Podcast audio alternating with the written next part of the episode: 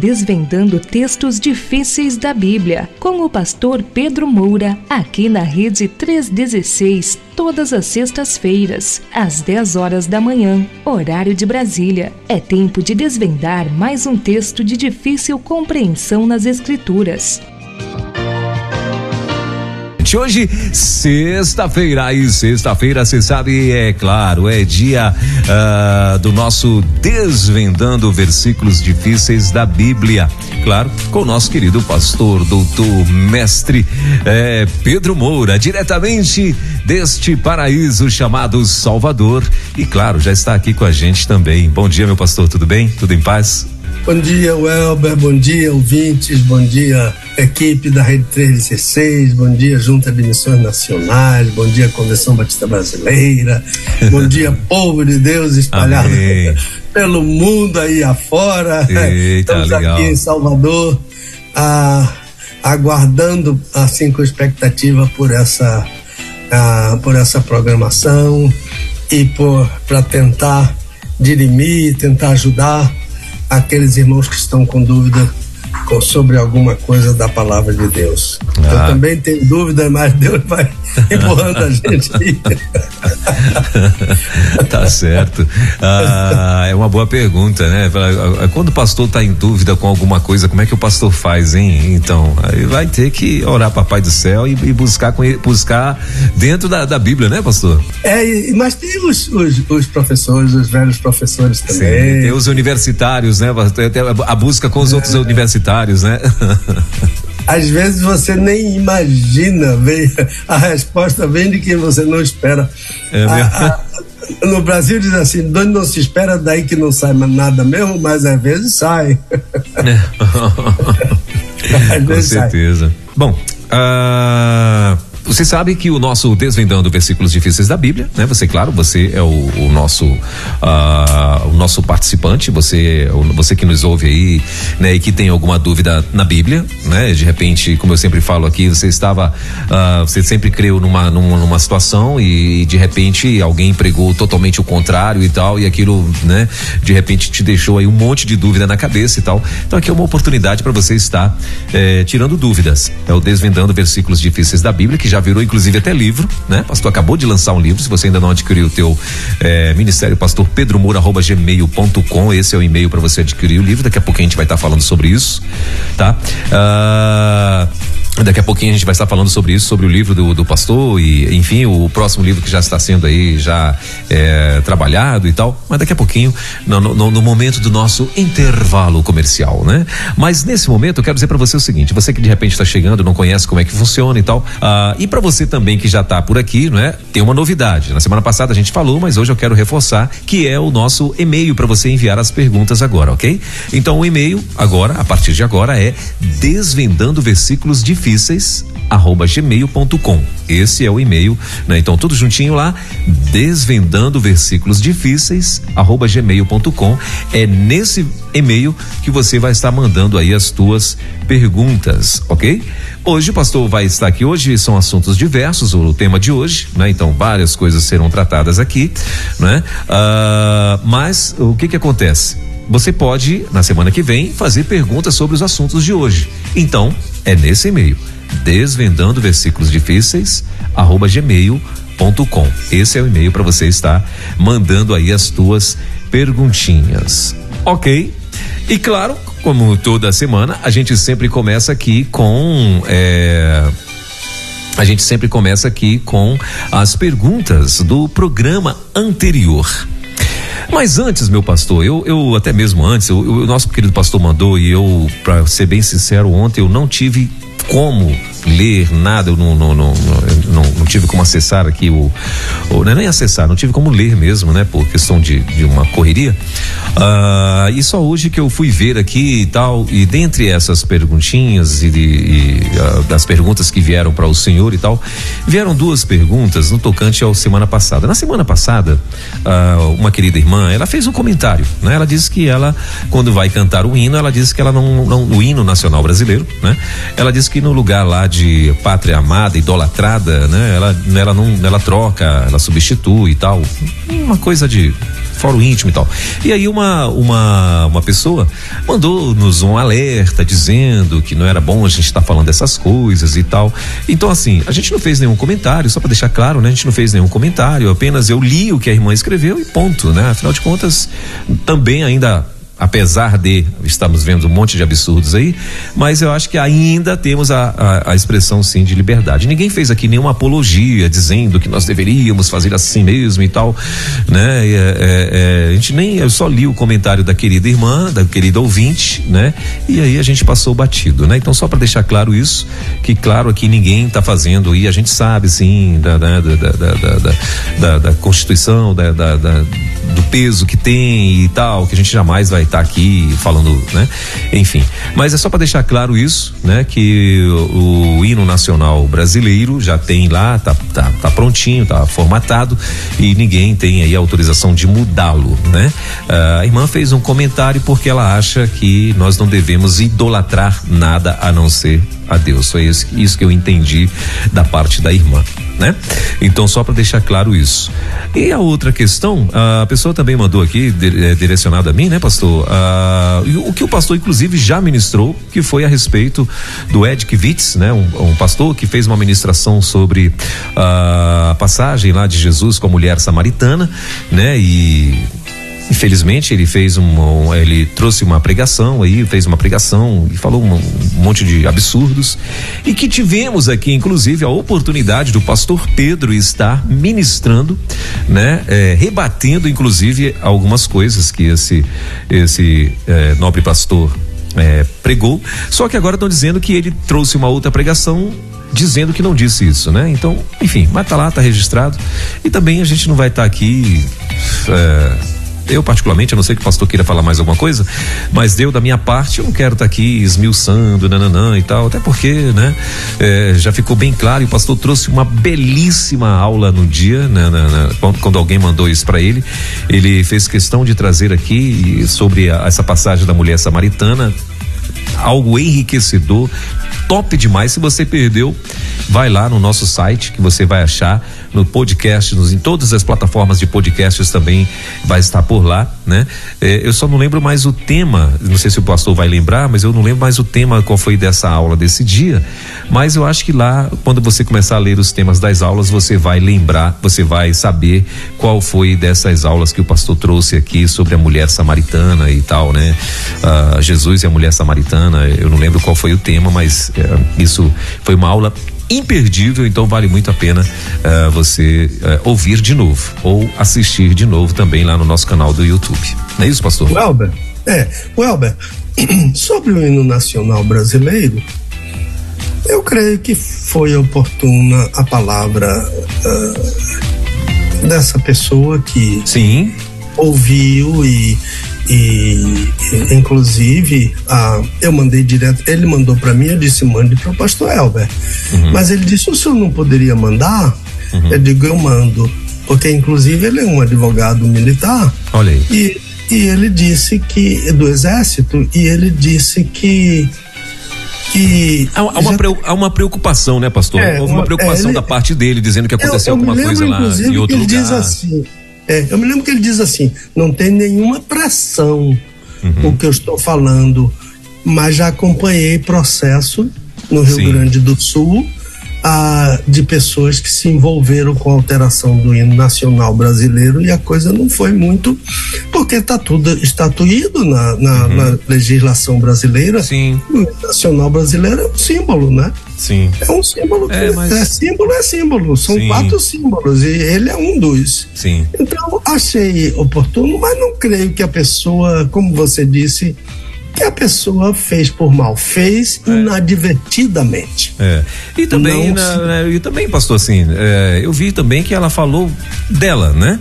Ela não está fazendo ali apologia. Uma coisa é quando você vai e, e, vai fazer uma campanha, não, nós temos que tirar, nós temos que mudar, eu não concordo com isso, e lá, lá, lá, lá, lá, não. Ela não falou nada disso.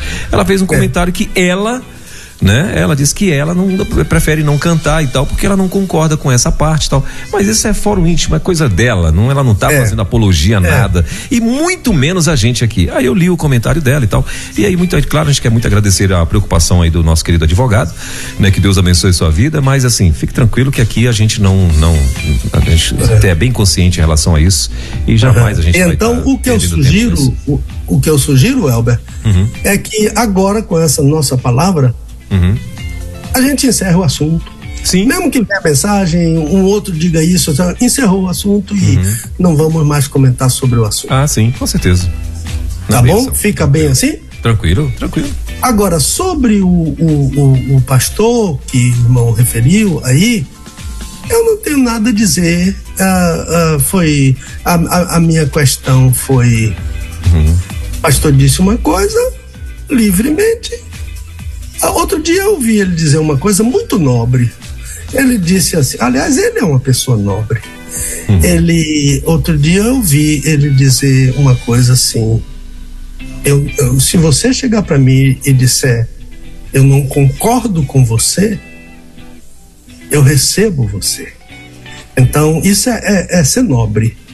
Ah, porque ruim é a pessoa que diz e depois diz, não aceita a, a, a, controvérsia, não aceita que alguém discorde, mas ele ele aceita, ele diz, se você não, não concorda comigo, você tem todo o seu direito de não concordar. Então o que aconteceu foi que ele falou alguma coisa, eu não concordei e coloquei meu ponto de vista, mas nada de ofensa, simplesmente analisando o que foi dito. Outro assunto que também para mim está encerrado, entendeu? Eu nem sei se é o comentário que ele está fazendo, uh, dizendo que não disse, é, é, ligado ao que eu falei ou que outra pessoa, porque muitas pessoas falaram sobre isso, entendeu? Então, uh, então a, a questão é: pode falar, meu irmão, cada um tem seu direito de falar, não é? Concordar, discordar, e, e, e, e, uma coisa que, que, nós, que eu fiz quando escrevi aquele artigo foi orar por ele. Porque eu devo orações, né? Em favor dos meus irmãos, orar uns pelos outros. Então, ah, eu escrevi o artigo e orei por ele e espero em Deus que, que essa oração chegue ao trono da graça de Deus e possa abençoá-lo. Meu nobre irmão, o Senhor te abençoe. Amém. E é isso. Ah, então vamos lá, meu pastor, vamos para para uh, perguntas dos, do programa anterior? Questões do programa anterior? Vamos sim, por favor. Muito bem, então vamos lá, vamos trazendo, uh, vamos trazer aqui a, a, questões do programa anterior, né?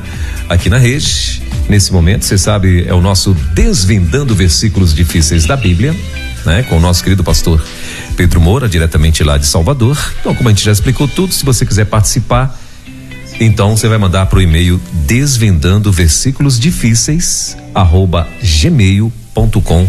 Esse é o e-mail para você participar, ok? Bom, a primeira pergunta, meu pastor, é a seguinte. Posso mandar? Sim, por favor. Pastor, peço que o senhor tenha paciência para repetir sobre a resposta que deu a alguém dizendo que perdoar é sinal de maturidade. Muito bem. Ah, a segunda. Não entendi, pastor, o senhor dizer que pai, mãe e irmãos são secundários diante do casal. Qual é o valor da família? A terceira. Gostei da palavra de um irmão sobre o que o senhor falou sobre tudo pode na relação conjugal. Não creio que seja assim no ensino da Bíblia. Foi por isso que o Senhor disse que não colocaria seu ensino no livro do Cântico dos Cânticos? Eita. Ah, a quarta. Pastor, eu não creio que a mulher tenha o mesmo direito do marido em assunto de relação sexual. Eu acho que ela deve ser submissa. Foi isso que eu aprendi com os meus pais. Paulo ensinou que a mulher deve ser submissa. O senhor poderia me dizer por que o seu ensino é diferente? Pastor Moura, sua explanação sobre o casamento do Antigo Testamento foram a melhor que eu já ouvi. Deus abençoe o Senhor. Estou usando a gravação para ensinar em minha igreja. Sou o pastor da igreja e vejo, entre parênteses aí, entre os casais da minha igreja, fecha parêntese, muito, muita coisa que o Senhor falou. Legal. E a sexta e última, meu pastor. Pastor Pedro, eu estudei hebraico. Na semana passada, o Senhor mostrou um papel com a palavra kadosh. Mas eu nunca ouvi antes aquela letra hebraica. É hebraico ou aramaico? Ele, ele falou que nunca ouviu ou nunca viu. Nunca vi, perdão. Isso mesmo. Ele não, ele é, não viu nunca vi antes aquela letra, isso. É, isso. Sim a letra que eu usei no papel, né? É, ele falou. Isso. Ah, ok. Então podemos ir? Por favor, manda ver. Então ele, ele, ele pede que eu tenha paciência para falar sobre perdoar é sinal de maturidade. Sim. Tanto perdoar quanto pedir perdão são sinais de maturidade. Por quê? Porque a pessoa que perdoa e a pessoa que pede perdão é porque se conscientiza de que não existe ninguém no mundo que nunca erre. Então, e a questão foi levantada dentro do assunto a, da relação conjugal. Foi dentro daquele assunto que foi o assunto da semana passada. Então, na relação conjugal, não há um sempre certo e o outro sempre errado. Então, se um dos dois admite isso, esse é o imaturo. Se um dos dois, se o marido admite que ele sempre está certo, a mulher está sempre errada, ele é o imaturo. Se a mulher entende que ela está sempre certa e ele está sempre errado, ela é a imatura. Por quê? Porque em questões de, de, de diferenças, de insatisfação, de aborrecimentos, sempre há o concurso dos dois. Ah, pode ser que um erre mais, mas nunca, creio assim, nunca haverá um único errado. Você é o culpado de tudo. Não, isso não, não é possível. Eu também falei a semana passada da imaturidade de não aceitar o erro e para se esquivar da verdade recorrer a um erro do outro no passado. Você, a, o, o marido vem, a, a, a esposa vem e e refere a um erro que o marido cometeu e ele, em vez de assentir com aquilo, ele, em vez de, de, de, de se desculpar com aquilo, ele volta lá atrás para lembrar de um erro que ela cometeu no passado. E diz: Ah, mas você também fez isso. Não resolveu o problema. Então, isso tanto pode acontecer do marido dizer para a mulher: quanto da mulher dizer para o marido. E por que que não funciona, não dá certo, não resolve? É porque o que está, o que está sendo discutido não é o passado. Quer discutir o passado? Aconteceu alguma coisa que ainda ainda chateia, que ainda aborrece, que ainda tira alegria, a satisfação, que ainda ressuscita sentimento ilhado, morto e amordaçado, ressentimentos, senta e discute o passado. É uma coisa. Outra coisa é evocar o passado dentro de uma situação do presente. Ah, o que foi que aconteceu ontem? É, o que aconteceu ontem é para ser. O que foi que aconteceu agora foi isso. Resolve isso aqui. O passado é outra coisa. Eu me lembro que eu estava fazendo um, um, um encontro de casais a, numa cidade lá da Flórida e quando estávamos tratando sobre essa questão, e um irmão disse que alguém falou para ele assim: Pastor, quando a quando eu estou discutindo questões, ah, quando temos desentendimento, eu com a minha mulher, etc, etc e tal, a minha mulher fica muito histórica. Aí a pessoa disse: histórica ou histérica? Ele disse histórica, porque ela, ela lembra tudo que foi do passado. Ela levanta aquela história do passado todo. Isso aí não funciona. Então, então o que o que foi o que foi dito é o assunto é de hoje, resolve hoje. Tem assunto ainda do passado, senta para resolver o assunto do passado. Esse é o ideal. Você assim, ah, mas pastor Pedro Moura, ah, eu vou seguir esse exemplo, mas eu não sou o modelo. Eu estou dizendo que esse é o ideal. Esse deveria ser o ideal. Nem ficar histérica nem histórica, nem ficar histérico nem histórico, mas sentar para, para resolver.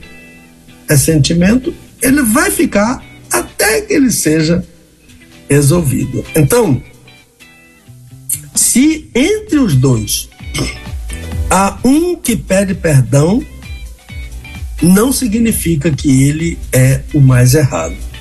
Pelo contrário, significa que ele é o mais maduro. Porque ele reconhece e pede perdão. Agora, perdoar não é uma opção para o casal. Na Bíblia, não. Ah, eu perdoo se eu quiser. Não, Jesus disse que não. Jesus disse que não é para perdoar se eu quiser, não. Jesus disse que ah, o ensino de Jesus, por exemplo, em, em Lucas 18, não, não é 18, é Lucas 17, o ensino de Jesus é ordem. Jesus disse: se ele pedir, perdão, perdoe. Se ela pedir, perdão, perdoe. Então, olha como Jesus, olha como Jesus é enfático. Mesmo se pecar contra ti, isso é a Almeida revisada. Mesmo se pecar contra ti sete vezes no dia, e sete vezes vier ter contigo, dizendo: Arrependo-me, olha o que Jesus diz: Tu lhe perdoarás. A ideia desse texto aqui não está muito ah, ah, explícita, mas a ideia é: se sete vezes no dia pecar contra ti o mesmo pecado, a ideia que está aí subindo aí, aflorando aí, é sete vezes no dia pecar contra ti o mesmo pecado, mas vier e dizer, e disser, e dizendo arrependo-me, Jesus disse: Tu lhe perdoarás. É fácil? Não. É difícil, muito difícil. Custa caro. É muito difícil. De modo que se, se, se eu sou do tipo que acha que o outro está sempre errado, e eu nunca tenho motivo para pedir, pedir perdão de algum erro, eu preciso ter cuidado. Se você, meu irmão, se você, minha irmã, acha que o outro está sempre errado e você nunca tem um motivo para pedir perdão, cuidado, porque isso vai aflorar sua hostilidade. A sua hostilidade vai extrapolar.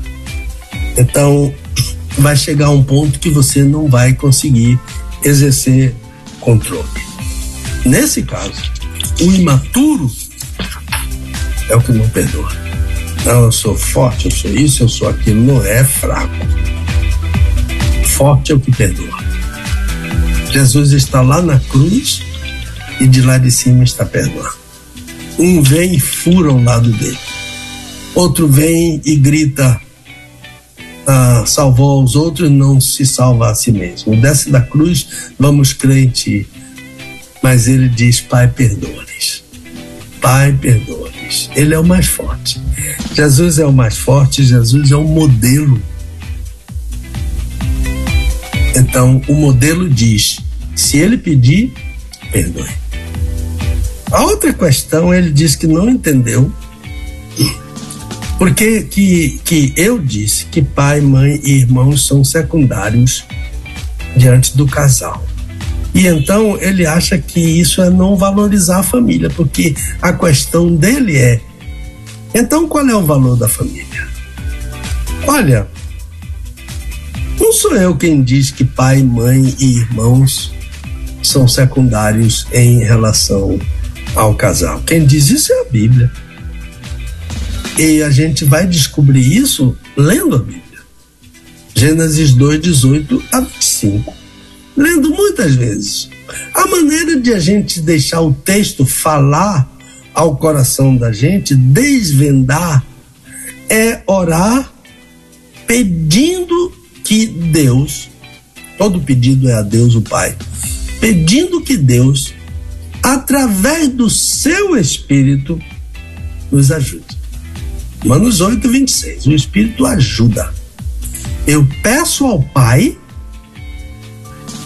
e, e que através do seu espírito, o espírito é de Deus, através do seu espírito, me ajude, mande ajuda dos céus. E então a palavra vai começar a falar dentro do coração. Então não sou eu, não fui eu quem disse isso, foi Gênesis 2, 18 a 25.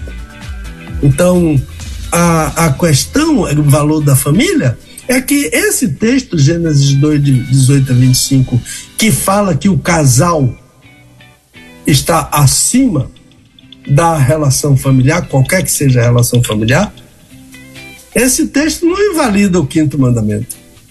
O quinto mandamento continua. Ele é mandamento e ele é apodítico. Um mandamento que não pode ser relativizado. Filho, obedeça, filho honre. Não se relativiza isso. Então,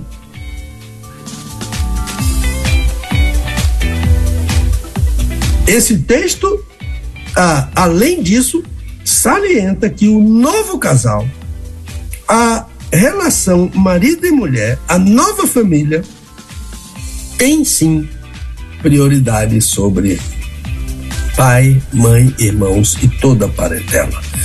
Veja por quê? Por isso deixa o homem pai e mãe. Ele deixa. A palavra é azave. Falamos sobre isso. Azave. O irmãozinho pediu, não é?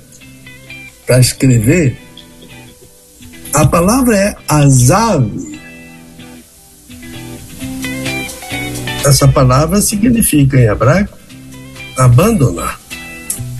Eis porque um filho abandona pai e mãe por uma mulher que de repente surgiu na frente dele que ele não conhecia antes.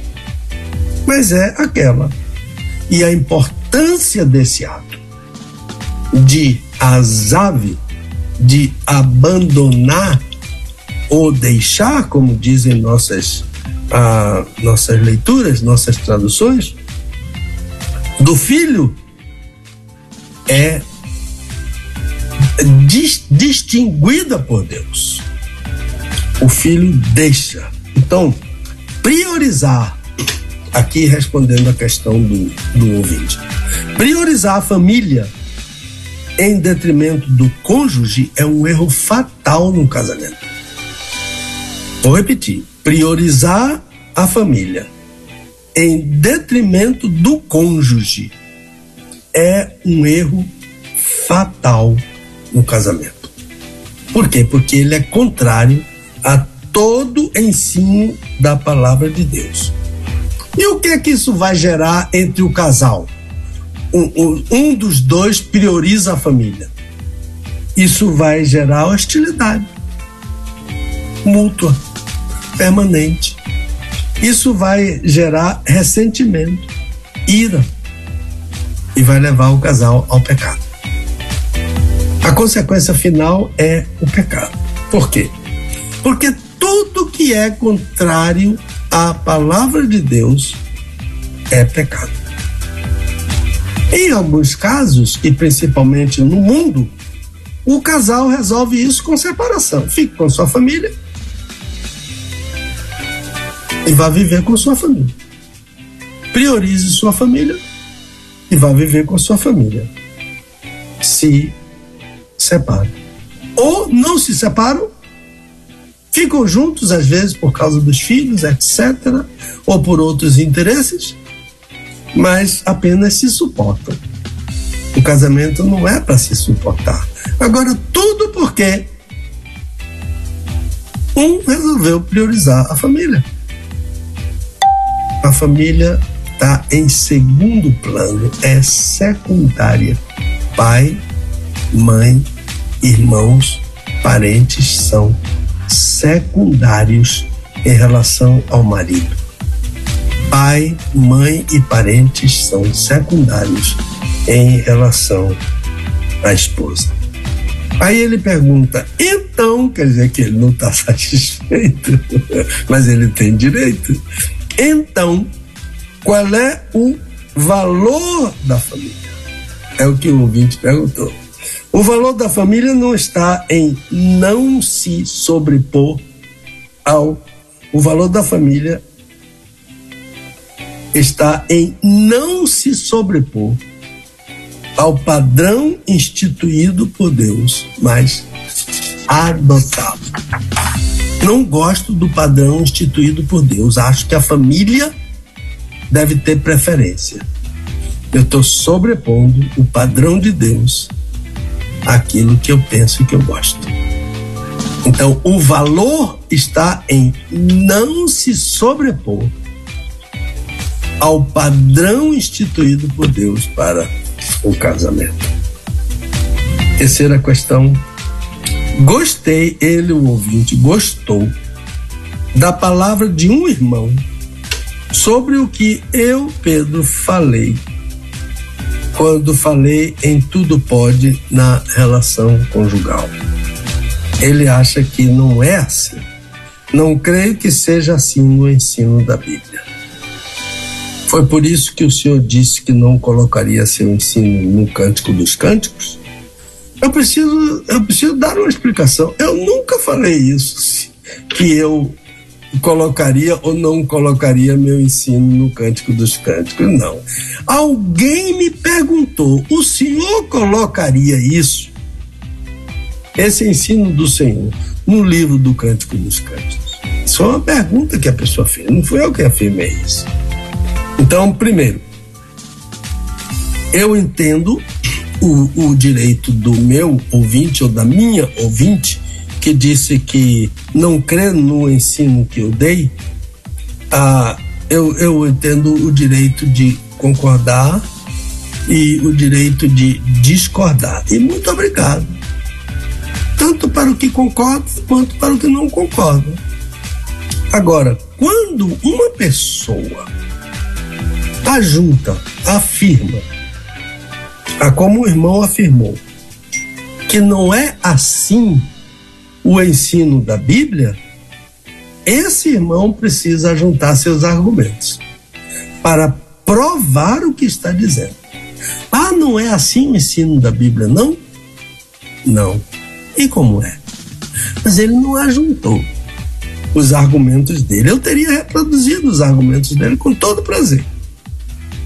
E teria me conformado ao argumento dele desde que o argumento dele procedesse ah, da palavra de Deus e fosse ah, uma interpretação hermenêutica ah,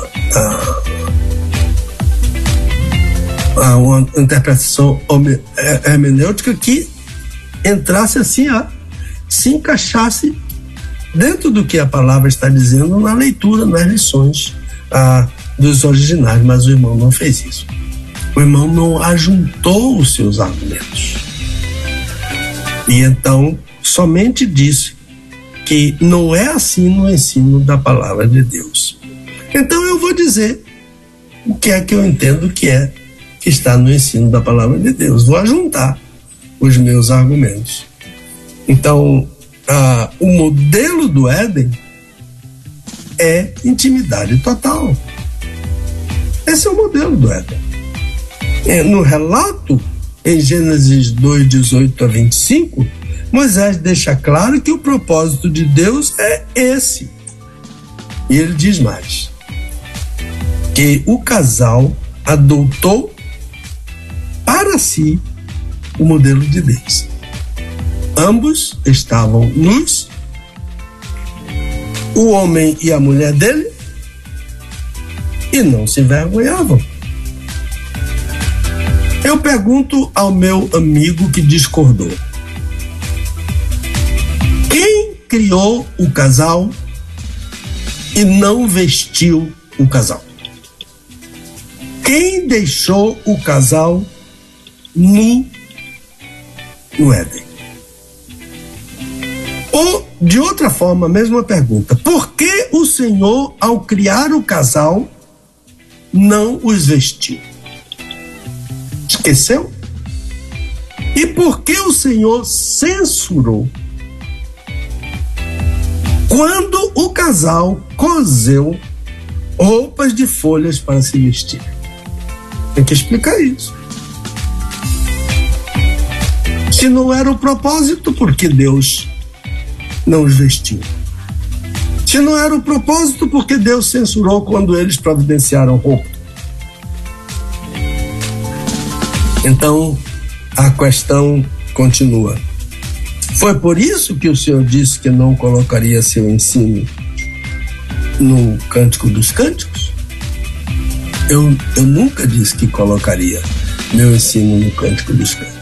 Eu respondi a uma pergunta. O senhor colocaria esse ensino no Cântico dos Cânticos? Então a resposta é não. Por que não? Porque não se coloca ensino na palavra de Deus. Ninguém pode remendar a palavra de Deus ou proposta de atualização na palavra de Deus. A palavra de Deus é eterna, é viva, é eficaz, é penetrante. Nunca vai ser mudada. Ela é a verdade. Não se retrata a verdade. Então, a, da palavra de Deus se tira o ensino. Então, lembre-se daquelas preposições é que acho que os irmãos já estão cansados dessas preposições. É que e eis. Quando eu uso é que, lá vai ela aqui. É que. Quando eu uso que, a de cima, é que eu digo uma coisa. Quando eu uso eis, eu digo outra coisa. Então, quando eu digo é que, eu estou tirando da palavra de Deus para fora. Quando eu digo eis, eu estou colocando a minha palavra para dentro da palavra de Deus. Ninguém pode fazer isso. Ah, ninguém tem. Pode fazer, mas ninguém tem autorização, poder para colocar seu ensino dentro da palavra de Deus. Por quê? Porque a palavra aqui é a autoridade. A palavra de Deus é a autoridade. Deus diz, Deus criou a intimidade total no Éden. E esse é que é o ensino da palavra de Deus. Agora também, além do mais, para que colocar ensino no Cântico dos Cânticos? O Cântico dos Cânticos é tão explícito ou mais do que o relato do, do, do, do Gênesis. O, o Cântico dos Cânticos, irmãos, é um livro complicado para ser traduzido. No sentido que às vezes a gente quer preservar Deus no sentido de que às vezes aquilo que disse ah, vai, vai ameaçar. Não. Aí a gente às vezes usa eufemismo, usa de eufemismos. Mas eufemismo não é importante? É, mas tudo, não pode ser tudo eufemismo. Então, a, a, o Cântico dos Cânticos é mais explícito em questão de relação sexual, de intimidade total, é mais explícito do que o Gênesis.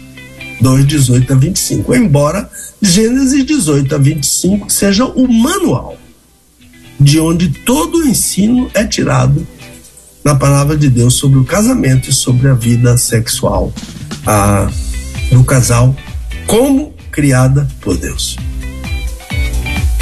Acho que acho que é mais ou menos por aí, não é? A ideia de, de a, inclusive incluir os filhos, né? A, a, a ideia de que de que de que sexo no casamento é bênção de Deus. Sexo é abençoado por Deus no casamento. Quatro, pastor, eu não creio que a mulher.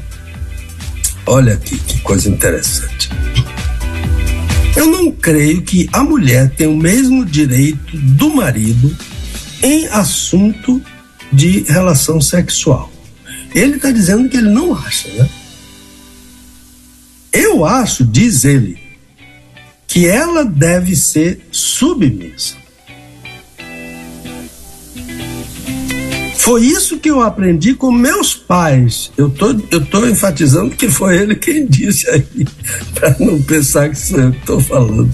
É um ouvinte que tem todo o direito de dizer o que está dizendo, não é o pastor Pedro.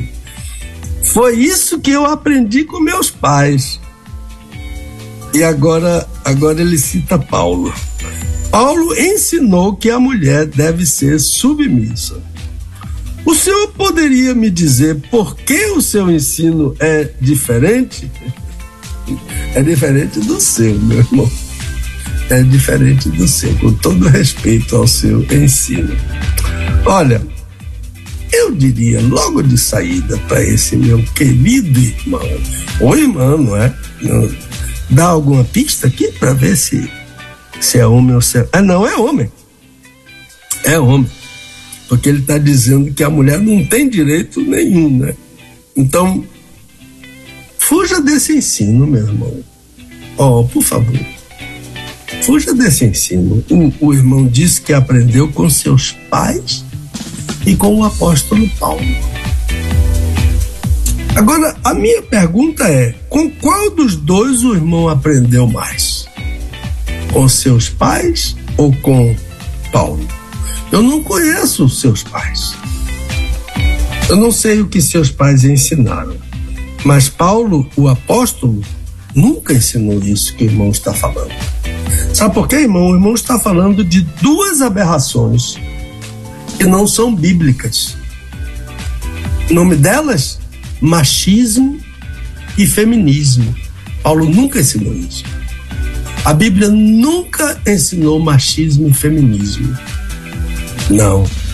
Feminismo e machismo são aberrações estranhas à palavra de Deus. E, com todo respeito, meu irmão, o que o irmão está dizendo aqui é puro machismo. Então, sabe qual é a questão aqui? É que o irmão tentou defender o seu ponto de vista, apoiando o seu ponto de vista, o seu argumento, em um ensino de Paulo, mas usou um ensino do apóstolo que está fora do contexto da vida sexual. Então, bem longe do entendimento hermenêutico daquilo que Paulo entende por submissão. Então, o irmão usou Paulo, deixe-me eh, explicar. O irmão usou Paulo, mas o irmão tomou um argumento de Paulo dissociado do seu argumento. Então, Efésios 5, ah, de 21 a 33, outro texto que o irmão deve ler muitas vezes com oração.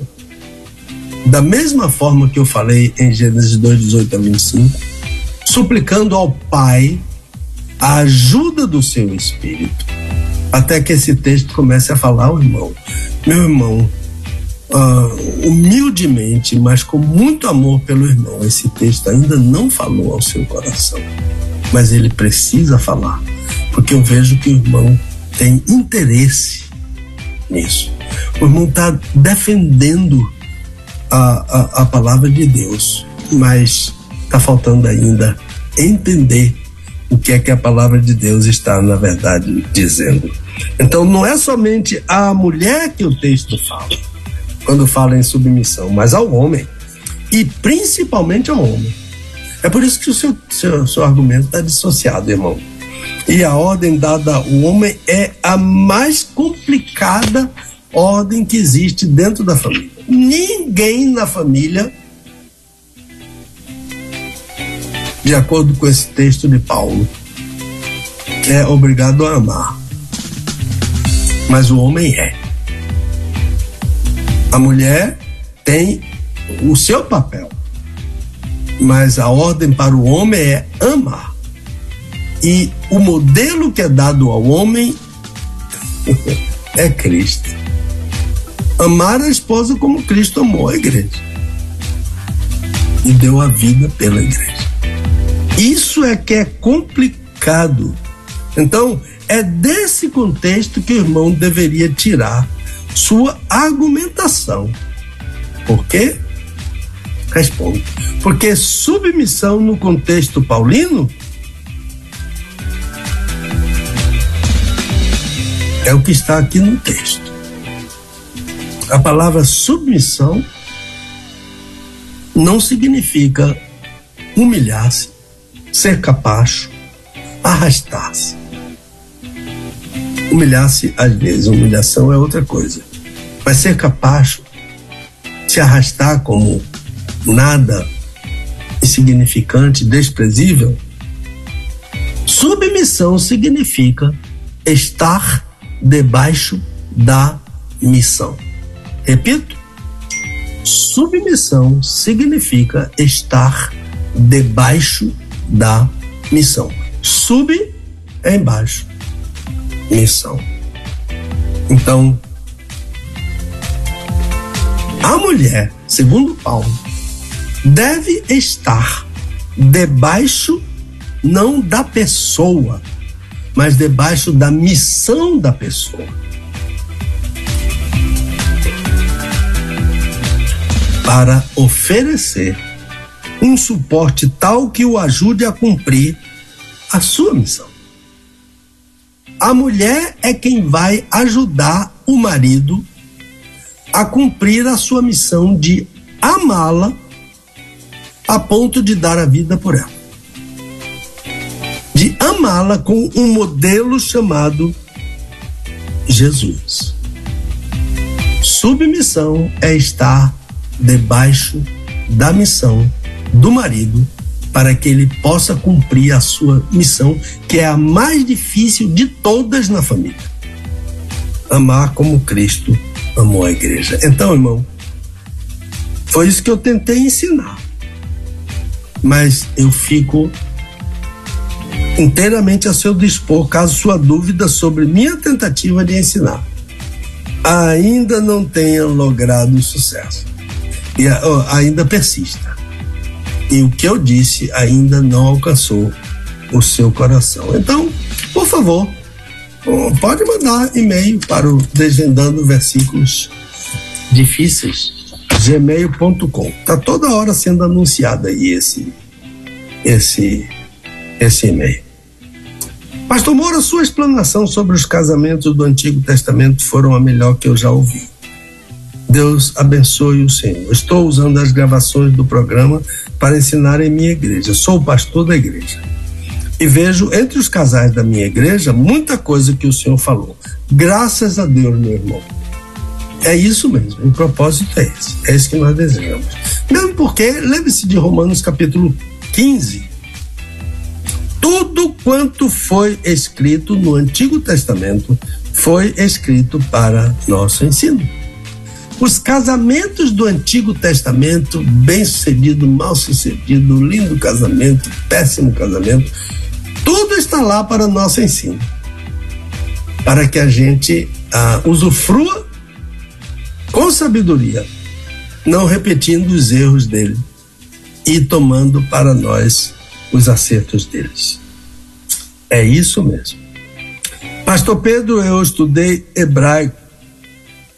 Na semana passada, o senhor mostrou um papel com a palavra Kadosh. Eu vou escrever aqui, eu, já sei o que foi. é, eu escrevi Kadosh. Assim não saiu muito bem. Kadosh. Mas eu sei o que é que ele está querendo dizer.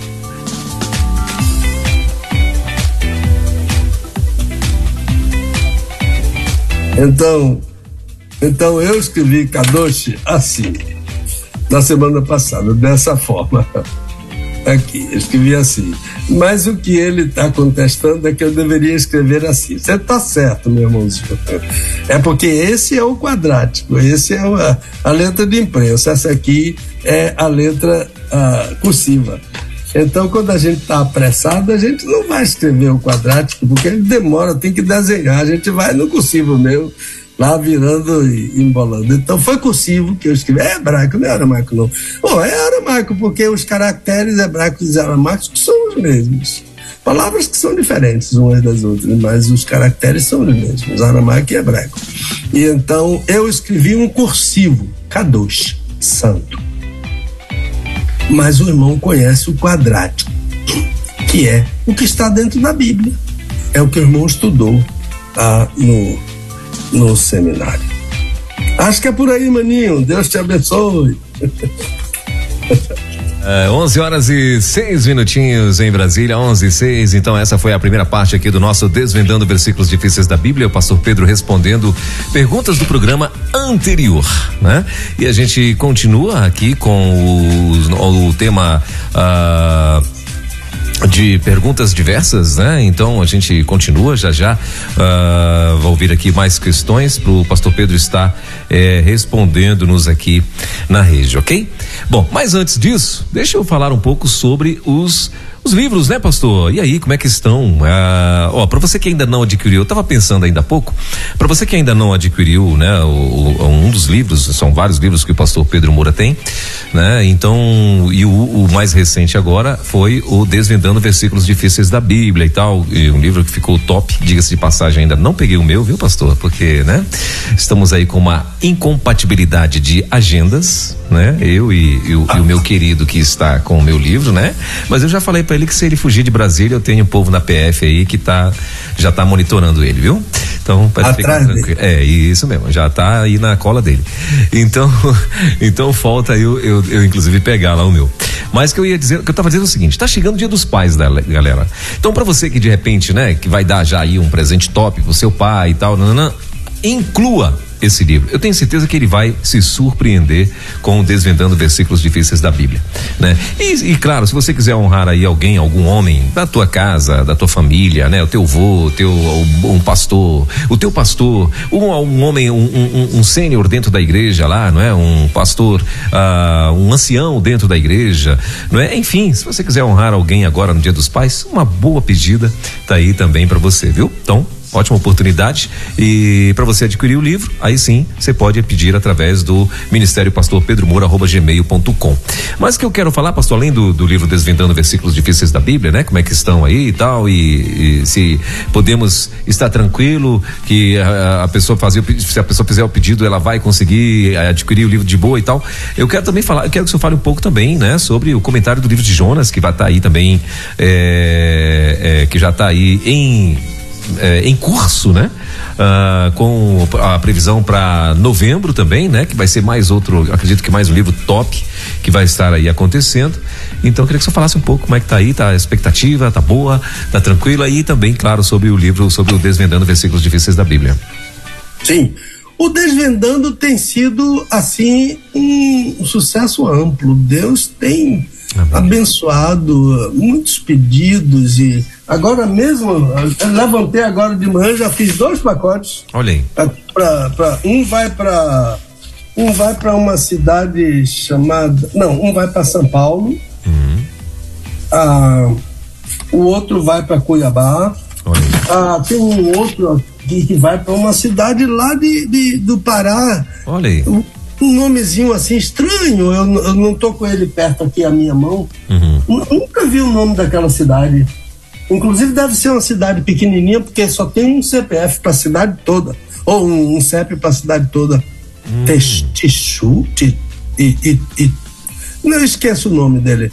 Ah, e, e, então, de todo lugar da, da, da, da, da Europa pedido, do, do, dos Estados Unidos pedido, essa semana mandamos cinco volumes para uma pessoa nos Estados Unidos. Olha aí. Então Deus está assim usando como instrumento e, e, e, uma coisa tão interessante, não é só o pastor que compra, os pastores compram mais. Sim. Toda semana a gente almoça, os pastores daqui da Convenção Batista Baiana, uhum. A, a, ordem dos pastores daqui de Salvador, toda semana a gente almoça num restaurante no meio da rua que o pessoal chama de cai duro. é uma comidinha gostosa, caseira, mas é, é, no meio da rua. Se vier Sim. chuva, é um horror. É um horror quando vem chuva. A gente, mas a gente vai para lá toda semana, toda quarta-feira. Sim. Mas aparece até que, que um, um, dia alguém falou e a dona do supermercado, ficou, do restaurante, ficou meio tristezinha. Aí disseram, pastor, vamos botar um nome em inglês, porque aí quando a gente falar, eu não entendo. Aí botou. Falls Hard. Ô, Falls Hard é literalmente cai duro. Tá certo. aqui a gente. Então, aqui, pastor, tem um que a gente chama de, de, é, de PJ também. É, é, melhor, P, não, como é que é? É. Não, é, PS, é PS, PS. Esse é o daqui. É, é PS, é. é. prato sujo. Aí a gente só que só a gente que sabe que é o prato sujo, entendeu? Misericórdia, prato sujo é pior ainda do que cai duro. Ai, então, então a gente come nesse cai duro. Sempre tem pastor que nunca veio, veio, eles sempre compram. Quando eu chego lá, trouxe o livro, trouxe o livro, etc. Porque a gente primeiro se reúne lá na sede da ordem, a gente brinca e bate papo e a gente uhum. depois ora e, e, e, sai todo mundo andando, porque é pertinho ali para o Caiduro e, e, e come ali. Mas olha, quem mais compra é pastor. Sim. Mas, mas a gente recebe de, de gente que não é pastor e que está pedindo e fica cobrando, já veio, já saiu, olha, tá postado. Eu sempre boto o registro módico, porque a pessoa acompanha e a pessoa Sim. fica mais segura quanto, uhum. quanto a isso e, e, eu mando no registro módico. Eu não conheço caso de, de ninguém que, tenha, que não tenha recebido, não. Recebe sim. sim. Chega sim. Então pode fazer seu pedido que a gente a envelopa aqui e manda. E agora Deus nos abençoou porque o correio daqui era numa, num, num bairro muito nobre, uhum. mas um bairro que tem muitos prédios e a gente não tinha onde estacionar. E agora está pertinho aqui da minha casa, eu vou andando uma agência do correio. Deus que abriu isso para nos legal. abençoar e está nos ajudando. Agora, um outro livro que não para de sair é a Ceia do Senhor. Sim. Entendeu? Ele não. Ele. O, o Desvendando porque é mais novo está vendendo mais, mas ele não parou de vender. Olha aí. A, a, a ceia do Senhor é, é, tem sido uma bênção também na venda. E, e, daqui a pouco ele vai esgotar. Sim. Ah, e uma coisa que eu tenho pedido sempre a meus irmãos é, é que orem a Deus para me dar recursos, porque todos os meus livros, afora esse, ah, e, e, e Abacuque e, e todos os outros estão esgotados na segunda edição. E a gente precisa de recursos para gente, a gente lançar a terceira edição. A edição, mas é a edição mesmo, que eu sempre faço alguma alteração para melhor e é, etc. E, por exemplo, a oração do Pai Nosso agora, tô com um pacotinho aí com uns 20 livros que, que já. Isso já é esgotado. Sim. Fora dos que eu já separei para minha biblioteca, isso já é, já é esgotado, não tem mais. Se uma pessoa pedir, eu quero 50 livros, oração do Pai Nosso, eu não tenho para mandar. Então, é só orações dos irmãos para gente, a gente reeditar esses livros. Agora, sobre, sobre Jonas, eu ganhei do meu genro, doutor Eduardo Trindade, eu ganhei esse livro, eu não sabia, eu não conhecia esse comentário baseado no Talmud, baseado também na, na, na no Midrash e baseado também nas fontes rabínicas. Eu não conhecia tão muito interessante sobre Jonas. Aí está o nome dele, que é Ioná em, em hebraico, palavra que significa pomba. Ah, é, meu genro me deu esse livro, isso é uma riqueza esse livro. Eu tô, eu tô lendo ele e está me ajudando muito. Eu tenho uma boa bibliografia aqui sobre Jonas. E Jonas, ah, outro dia alguém me perguntou por que Jonas? Por quê? Por? Ah, Jonas é um desafio. Jonas é o único profeta que Deus mandou a um povo que estava fora do pacto. Jonas era o único profeta que Deus mandou a uma, uma nação pagã. E Deus escolheu, Deus tem um humor terrível. Deus escolheu um homem nacionalista do cabelo do cabelo à sola dos pés. Por isso que ele fez o que fez. Nacionalismo. Jonas nunca podia imaginar que Deus mandasse a sua salvação para os goim. Goim é quem não é judeu. Para ele a salvação era só para os judeus. Então, a ideia de Jonas é um desafio que eu sempre. Sabe quando eu fui desafiado a escrever sobre Jonas, mas eu Graças a Deus eu não escrevi. Hum. Em 1975. Eita. eu ouvi um sermão do pastor Nilson do Amaral Fanim na capela do Seminário do Sul. Eu eu tinha um gravador. Sabe como eu ganhava dinheiro no seminário, Elba? Hum. Tudo que tinha de especial na capela eu gravava eu tinha um, um, gravador bom, que um engenheiro japonês, ele veio fazer uma ponte aqui no Brasil, um engenheiro japonês, e uh, minha, minha sogra encontrou ele na rua e trouxe para almoçar em nossa casa. Fizemos uma boa amizade com ele. E quando ele foi embora, ele me deu um, um gravador que parecia um rádio. E eu gravava as coisas importantes na capela, digitava tudo em folha de mimeógrafo reproduzia aquilo e todo mundo comprava. Naquele, naquele fim de semana que eu vendia livro, eu ia para churrascaria Porcão, lá na, na, na Avenida Brasil, ah, porque tinha dinheiro ah, daqueles livros. Eu ganhava dinheiro fazendo isso. Pois bem, eu fiz isso com aquele sermão do pastor Fanini e eu tenho até hoje aquele sermão. Ele vai ser um dos apêndices, vai ser um apêndice do meu livro esse sermão dele, porque é magistral. E eu fui desafiado por Deus a escrever sobre Jonas. Graças a Deus não escrevi, porque ia ser uma. eu não sei o que ia ser. Deus me preservou e somente agora, olha quantos anos depois, de 75 para cá, eu senti de Deus a, a direção para escrever sobre Jonas. Eu espero que seja um bom livro ah, que vai alcançar a igreja com o desafio de missões, né? Com o desafio de missões. O, o profeta mais desobediente pregou a mensagem mais revolucionária. O, o profeta mais desobediente pregou o maior avivamento, porque foi uma cidade inteira, 120 mil habitantes que se converteu a Deus com a mensagem: dentro de 40 dias, Nínive será subvertida. Era tudo que ele queria.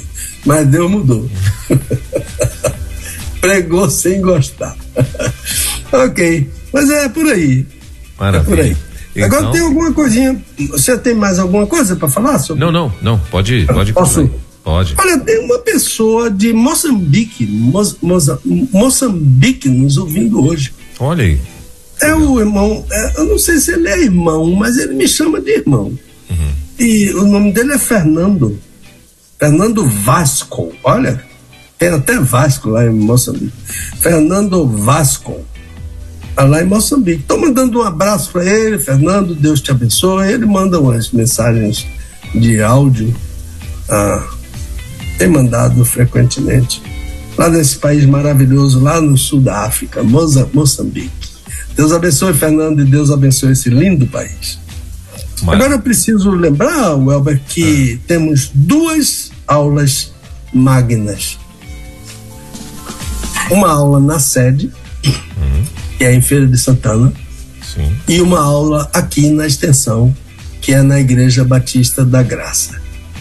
Mas sabe o que é? A, a, aulas, a, a primeira aula será terça-feira, agora 18 às 19 horas, na Igreja Batista da Graça, que é Graça e Garcia não, Graça é um bairro, mas a Igreja da Graça não está na Graça, ela está no Garcia. Então, mas ela é separada do. trocaram as letras. Ela é na Avenida Garibaldi que ela está. E ali é Garcia. Não sei se é Garcia ou se é Federação, mas eu acho que é Garcia. Pois bem, ele, lá na Igreja da Graça vai haver, haver a primeira aula magna ah, do ano ah, e, e, e, e depois, em agosto, dia 7, também às 19 horas, vai haver a aula magna na sede que é Feira de Santana, a 100 quilômetros de Salvador. Pois bem, o que é que me chama a atenção? É que a direção acadêmica do pedagógica acadêmica do, sei lá, do seminário chamou a aula magna de desvendando versículos difíceis da Bíblia. Oh, que legal. que legal, que bacana. Então, a, a, aula vai ter o nome do nosso programa. Olha aí. E Deus, espero em Deus que Ele me use para sua honra e sua glória nessas duas aulas. Uma na próxima semana, outra em agosto. Que legal. E finalmente, orações pelo Brasil, uhum. orações pelos enfermos, e orações pelo povo brasileiro, orações pela Igreja de Deus. Hoje você leu aquele versículo: Se o meu povo que se chama pelo meu nome, segundo livro das Crônicas 7,14. A igreja tem a maior missão diante do Brasil, nessa quadra difícil do Brasil. Sim. Isso é uma honra que Deus pode usar a igreja para abençoar o nosso país. Por aí, meu irmãozinho, a palavra é sua. Amém. Inclusive tem, tem até um, um jovem parlamentar que está num propósito de, de jejum, né, e oração pela nação e todos os dias e tem sido bem bem diferente, bem bem interessante. Uh, e raro também, né? Porque não é muito comum a gente é, Peraí, só um pouquinho, pastor, que entrou um boi na linha aqui. é, não é muito comum, né? A gente vê parlamentares e tal se manifestando publicamente e tal, né? Uh, dando mesmo, dizendo mesmo que são crentes, que são servos do Senhor e tal. Então, ele levantou esse propósito de 21 dias de jejum e oração e, e é bem admirável e que o Papai do Céu continue dando graça e, e sabedoria a esse jovem, em nome de Jesus.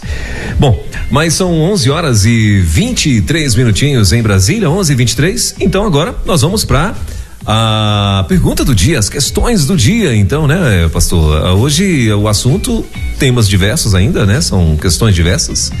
Uh, e aí a gente já está aqui engatilhado né? São acho que sete perguntas, é isso mesmo? Acho que oito, né? São oito perguntas que já estão aqui prontinhas para que a gente possa enviar aí para o pastor. Pode mandar? Por favor. Maravilha. Então vamos lá. A primeira. Peraí, pastor, deixa eu só alterar aqui um, um negocito aqui para ficar mais bonitinho agora sim. Pronto. É, a primeira é a seguinte. Pastor, o que, o que, o que o senhor pensa dessa frase Conversão não é a mesma coisa que mudar de Deus? Olha aí. A segunda, pastor, eu ouvi o Papa Francisco dentro de um avião dizendo: Maria é mais importante que os apóstolos. Qual é o papel de Maria na Igreja Batista? Na Igreja Batista? Ah, Je Jesus ensinou que ela era mais importante do que os apóstolos? A de número 3. Pastor Pedro, o meu pastor insiste muito e repete em todos os cultos. Aí abre aspas. Não perca o culto. Hoje é o dia do seu milagre. Fecha aspas. Mas o que ele diz sobre milagres é carro, casa, negócios e etc. Eu não quero censurar meu pastor. Tenho respeito por ele, mas eu gostaria de ouvir alguma coisa sobre isso. Não me deixe muito, não me deixa muito confortável. Meu marido até quis sair da igreja, mas a gente continua lá. A de número 4, pastor, por que os próprios crentes atribuem todos os erros à igreja? Eu leio nas redes sociais e vejo pregadores famosos afirmando que a igreja está morrendo, que a igreja já não é mais a mesma igreja, que Jesus está vomitando a igreja, que Jesus não voltará mais para a igreja porque quando ele voltar não achará fé na terra. Por favor, pastor, eu não sei o que fazer. Se a igreja é isso tudo, o que dizem, por que, para que nós continuamos na igreja? O que é que estamos esperando? A de número 5. Pastor, alguém perguntou ao pastor por que Jesus pregava por meio de parábolas e ele disse que é porque Jesus não veio salvar a todos. Jesus veio para o que era seu João, capítulo 1, versículo 11, parte A. Foi o que ele disse, pastor. Esse pastor é calvinista de todos os lados. É isso que é calvinismo? é, a de número 6. É a de número 6. Ouviu o pregador dizer que a morte de Lázaro é diferente da morte de Jesus. Os dois não ressuscitaram? Qual é a diferença? A de número 7, pastor. Quem uh, decidia que um bode ia morrer e o outro não? E a de número 8. Pastor, a explicação sobre os dois bodes foi uma novidade para mim. Nem conhecia aquela narrativa. Mas o melhor foi a aplicação que o Senhor fez chamando a atenção para as figuras típicas. Somente para eu entender melhor, pastor, a igreja de Cristo não tem altar? É isso que eu devo ensinar? Muito bem. Então, essa é a oitava e última questão, pastor. Fique à vontade. Vamos lá? Vamos lá. Então, a pergunta é: o que, o, o que que eu penso da frase conversão não é a mesma coisa que mudar de Deus? Eu penso que essa frase é falsa. Mas a, a, questão é a seguinte que acontece comigo, acontece com todo, com todo mundo que prega, que fala em público. Que às vezes a gente diz uma coisa em público e aquela coisa é perigosa, não é certa, etc. E, e, e sai assim de repente. Né? Eu acho que uma pessoa dizer que conversão não é a mesma coisa que mudar de Deus é algo que saiu de repente.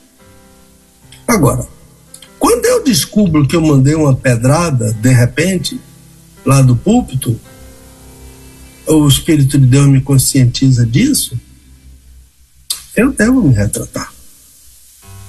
Porque conversão não é a mesma coisa que mudar de Deus, é falso. A conversão é mudar de Deus, sim.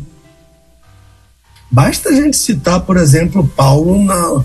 Ah, quando a pessoa fez essa pergunta, na hora, na minha cabeça veio primeiro aos Tessalonicenses, capítulo 1, versículo 9. Olha o que Paulo fala sobre isso a Almeida revisado. Porque eles mesmos, Paulo está falando dos irmãos da Macedônia e da Acaia, porque eles mesmos anunciam de vós qual a entrada que tivemos entre vós e como vos convertestes dos ídolos a Deus para servirdes ao Deus vivo e verdadeiro. Aqui. Eu me converti dos ídolos, os ídolos eram o meu Deus e os ídolos são o demônio porque o ídolo não é nada, quem está por trás do ídolo, a realidade é um demônio. Então, Paulo diz que aqueles irmãos se converteram do demônio a Deus para servir ao Deus vivo e verdadeiro. Conversão é mudança. Sim, total. Radical, 100%. Conversão é mudar de Deus. Josué desafiou o povo no deserto.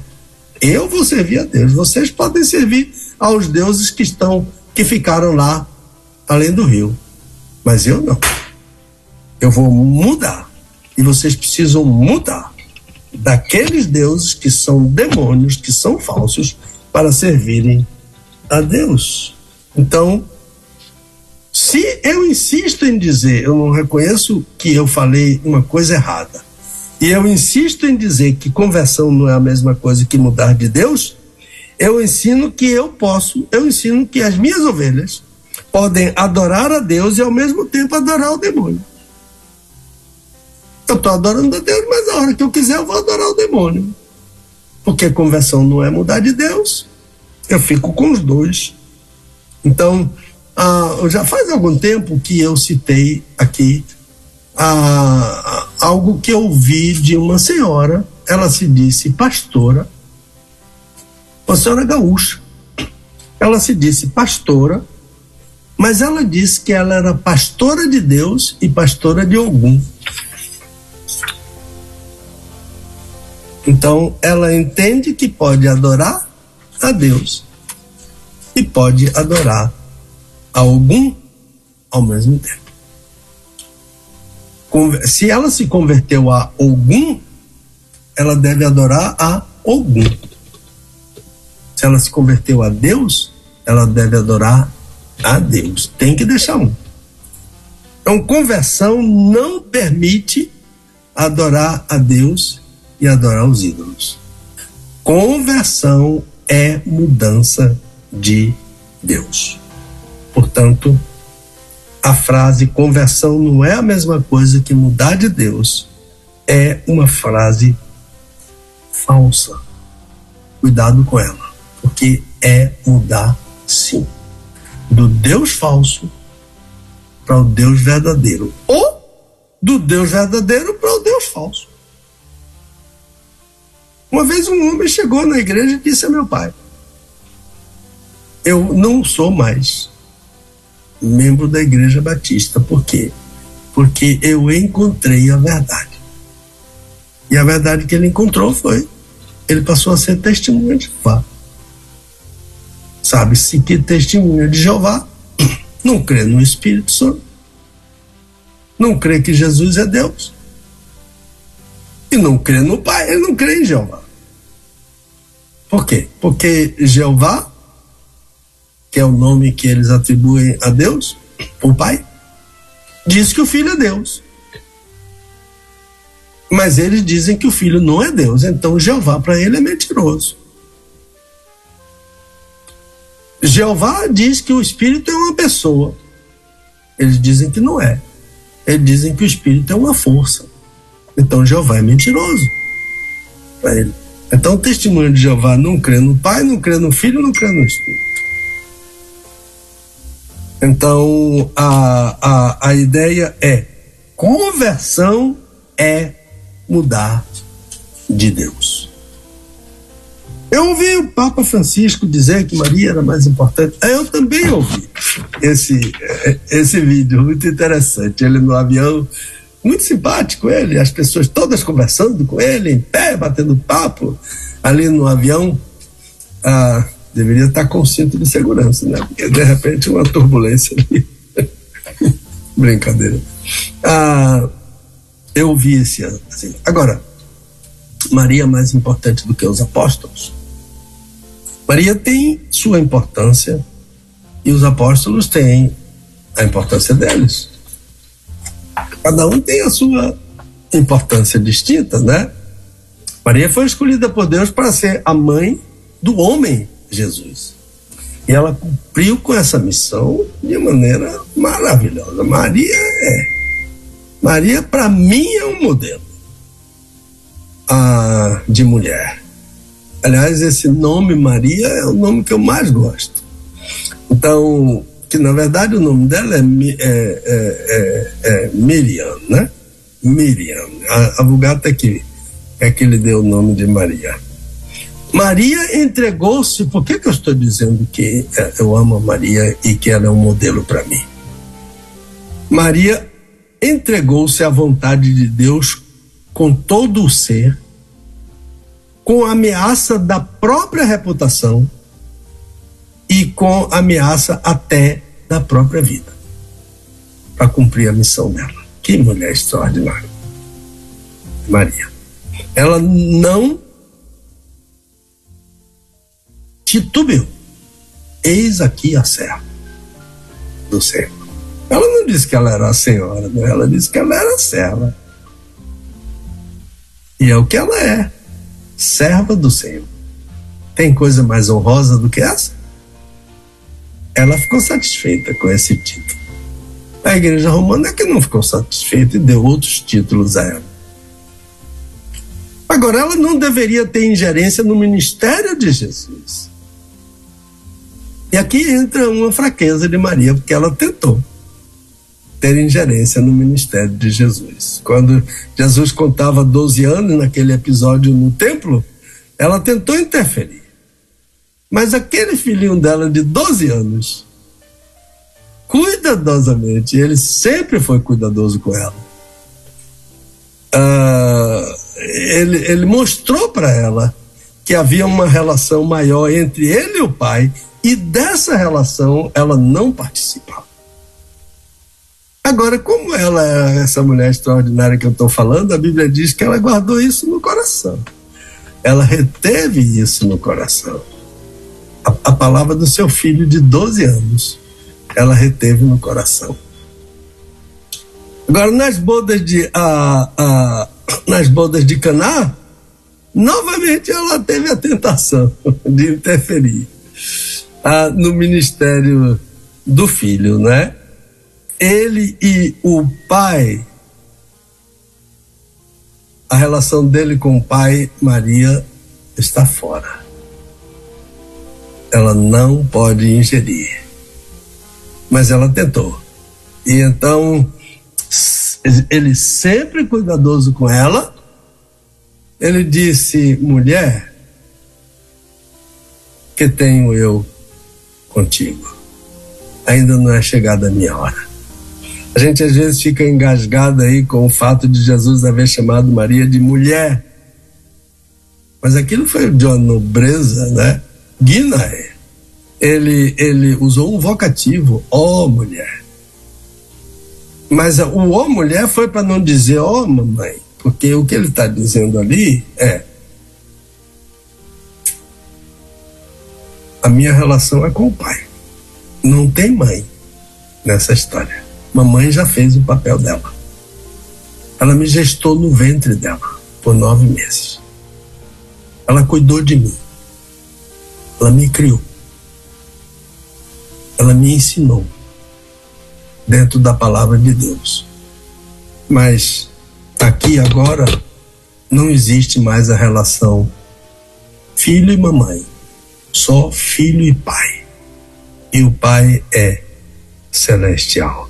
Em vez de usar mater, mãe, ele usou o vocativo ó mulher. Não tem censura. Não foi por acaso, foi a propósito. Então, não havia mais autoridade de mãe sobre ele, que ela teve. Porque eh, em Lucas diz que ele era submisso a ela quando ela era pequena. Portanto, havia autoridade de mãe sobre ele. Mas agora não tem mais. eu não tenho nada contigo aqui, eu só tenho com o Pai. A minha relação no meu ministério não envolve mãe, só envolve o Pai celestial. Agora, ainda não é chegada a minha hora, é interessante, né? Que hora? Provavelmente Maria entendeu que essa hora era a hora de fazer um milagre de transformar a água em vinho. Por isso que ela saiu dali apressadinha e disse: façam o que ele disser.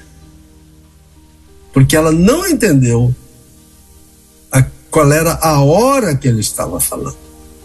Porque ele estava falando na sua manifestação pública messiânica, que poderia ser até ali, naquela, naquele episódio da transformação. Não porque diz que os discípulos, os apóstolos creram nele. Os discípulos creram nele. Aquela manifestação pública deles. Mas essa também parecia a mesma ideia dos irmãos dele, lá no capítulo 7 de João. Manifesta-te ao mundo. O que Maria queria é que Jesus se manifestasse ao mundo. Mas ele disse: não, isso tem hora. E a minha hora é com o pai, não é com a minha mãe. Então, irmãos, voltando ao assunto, Maria desempenhou seu papel de dar a luz ao Filho de Deus e ficou entre os demais irmãos acompanhando o ministério de Jesus, sem qualquer superioridade sobre os apóstolos. Ela fazia parte do grupo que seguia a Jesus, como Madalena, depois de curada, seguindo, outras mulheres seguindo a, a Jesus. Agora, apóstolos, mais importante do que os apóstolos, isso é ensino do Papa, não é ensino da Bíblia. Os apóstolos foram chamados por Jesus e preparados por Jesus para cuidar da igreja e da expansão do evangelho. Não foi Maria que foi chamada para cuidar da igreja e da expansão do evangelho. De modo que a doutrina que nós temos hoje, que pregamos, ela veio dos apóstolos, não de Maria. Atos 2:42. A igreja permanecia na doutrina dos apóstolos. A igreja não permanecia na doutrina de Maria, mas dos apóstolos. Portanto, a afirmativa do Papa não condiz com o ensino da palavra de Deus. Agora, a gente entende a posição do Papa. Por quê? Porque o Papa não é um seguidor da Bíblia,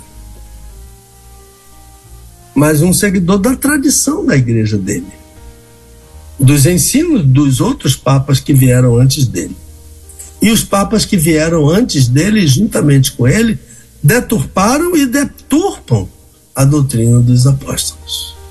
Então, nossa fé não é edificada sobre o fundamento de Maria. Nossa fé é edificada sobre o fundamento dos apóstolos e dos profetas. Efésios 2:20. De modo que esse ensino do Papa Francisco é um ensino antibíblico é um ensino falso. Ele quer que o suporte da igreja seja Maria, mas não é. O fundamento da igreja são os profetas e os apóstolos. E debaixo desse fundamento está Jesus, que é a pedra, não Maria. Meu pastor insiste muito e repete: não perca o culto, hoje é o dia do seu milagre. Irmão, para mim isso é uma forma de diminuir a obra do Calvário. O milagre é o Calvário. O milagre é a obra do Calvário. O crente, quando ele vem, ao, quando ele aceita Cristo, ele recebe o maior milagre. Agora ela está dizendo que o milagre que aquele líder dela fala é sobre bens materiais, casa, carro, chave de, de casas, bens materiais. Então Paulo diz que se nós esperamos em Cristo pelos negócios desta vida, somos os mais miseráveis de todos os homens. 1 Coríntios 15. Então, o que está acontecendo é líderes ensinando que o milagre é esperar em Cristo pelos negócios desta vida.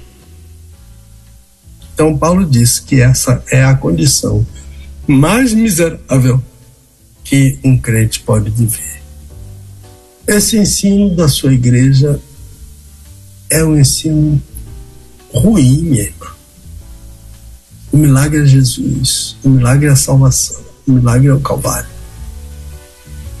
E se você troca esse milagre por bens materiais, diz a Bíblia, você é o mais miserável de todos os homens. 1 Coríntios 15, 19. Diz Paulo. Não troque. Não troque.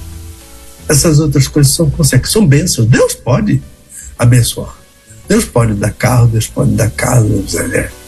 mas o milagre é a salvação em Jesus Cristo. Não esperar em Jesus somente pelos negócios dessa vida. Isso torna você mais miserável de todos os homens. Pastor, os próprios crentes atribuem todos os erros à igreja. Nas redes sociais, a igreja está morrendo. Jesus não voltará mais para a igreja. Que isso? Então, então o Senhor Jesus. Então o Senhor Jesus mentiu, dizendo que vai voltar.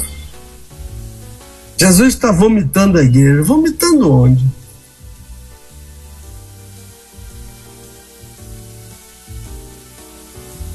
Jesus, quando voltar, não achará fé na terra. É na terra, não é na igreja. E está perguntando: porventura achará? Se a igreja é isso tudo que se diz dela, por quê? Ou por que nós continuamos na igreja? Meu irmão, eu vejo isso também e lamento muito. Ah, eu tenho falado com frequência, feito apelos nas igrejas, conferências. Peço aos crentes para virem à frente votando amor à igreja. Eu peço aos crentes cuidado com a igreja. Eu peço que coíbam qualquer censura à igreja e que se manifestem nas redes sociais para o bem da igreja, a favor da igreja, por amor à igreja. Agora, por que falam mal da igreja? Porque é mais fácil encontrar um culpado. Quando eu culpo a igreja, eu tiro a responsabilidade de cima de mim. Em psicologia, isso se chama projeção. Projeção é um conceito uh, freudiano. Eu, eu expurgo de mim aquilo que é ruim em mim, coloco no outro, projeto no outro, vejo no outro, digo que é do outro. O que? Meus sentimentos. Sentimentos que estão internalizados, mas eu não quero admitir, mas são meus. E eu vejo no outro. No caso, eu vejo a igreja. Então é mais fácil dizer que a igreja está morrendo. É mais fácil dizer que igreja, Jesus vai vomitar a igreja é mais fácil mentir e dizer que Jesus não voltará para a igreja, que a igreja não terá fé quando Jesus voltar. Isso é falso. Isso é, é o que está internalizado dentro de mim, e eu digo da igreja. É projeção. Por quê? Porque quem traz pecado para a igreja sou eu. Ao contrário de tudo isso, Sou eu que sobrecarrego a igreja com meus pecados. Então, a Bíblia ensina que a igreja é uma noiva que está sendo preparada por seu noivo. Então, acontece é que eu digo que não é isso. Eu a vejo feia, cabelo desgrenhado, ah, como quem viu visagem. Mas essa não é a igreja. A igreja está sendo preparada, é uma noiva sendo preparada. E eu sou o culpado, mas eu digo que ela é a culpada. Isso me dá um certo alívio, né? Mas é um alívio enganoso. E a igreja sofre por isso Mas a igreja tem um noivo e ele está tratando da igreja. Não creia nessa. Gente que fala mal da igreja. É gente que está projetando seus erros na igreja. Não tem coragem de dizer, como Davi disse: contra ti, contra ti somente pequei. Davi não acusou ninguém. Ele assumiu o erro dele. E eu peco contra a igreja e transfiro para a igreja o meu pecado. Mas a Bíblia diz que de, o noivo da igreja está tratando dela para a santificar, purificando-a com a lavagem da água pela palavra. Olha, para apresentar a si mesmo igreja gloriosa, sem mácula, nem ruga, nem coisa semelhante, mas santa e irrepreensível. Essa é a igreja. Ame a igreja. Fale bem da igreja. Escreva sobre a igreja nas redes sociais. Diga que ela tem um noivo ciumento que deu a vida por ela. E esse noivo é Jesus.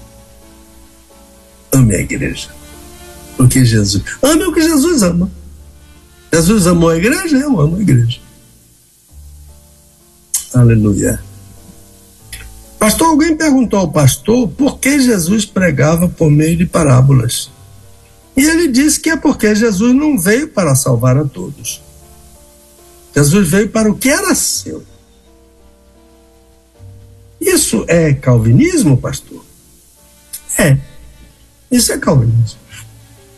A resposta que esse líder deu, dizendo que Jesus não veio salvar a todos, mas veio para o que era seu, evidencia um desconhecimento dessa construção grega do texto de João, o apóstolo.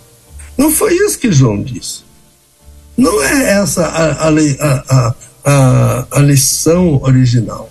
A lição original não lê isso que ele explicou. Então, ah, cuidado ah, com, com exegese, porque ela sempre vai pegando de surpresa certos apressados. Ah, essa resposta é fruto de uma exegese impressiva a, a, a, imprecisa. A, a palavra devia ser uma exegese falsa, mas vamos deixar imprecisa.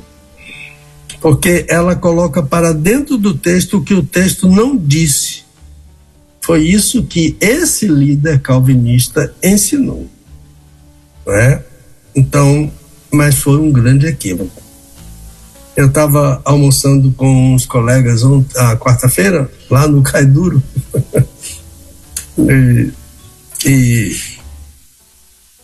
e a gente conversou bastante sobre isso, sobre essas questões da, das preposições gregas. Elas são é, de uma importância vital. Foi muito agradável.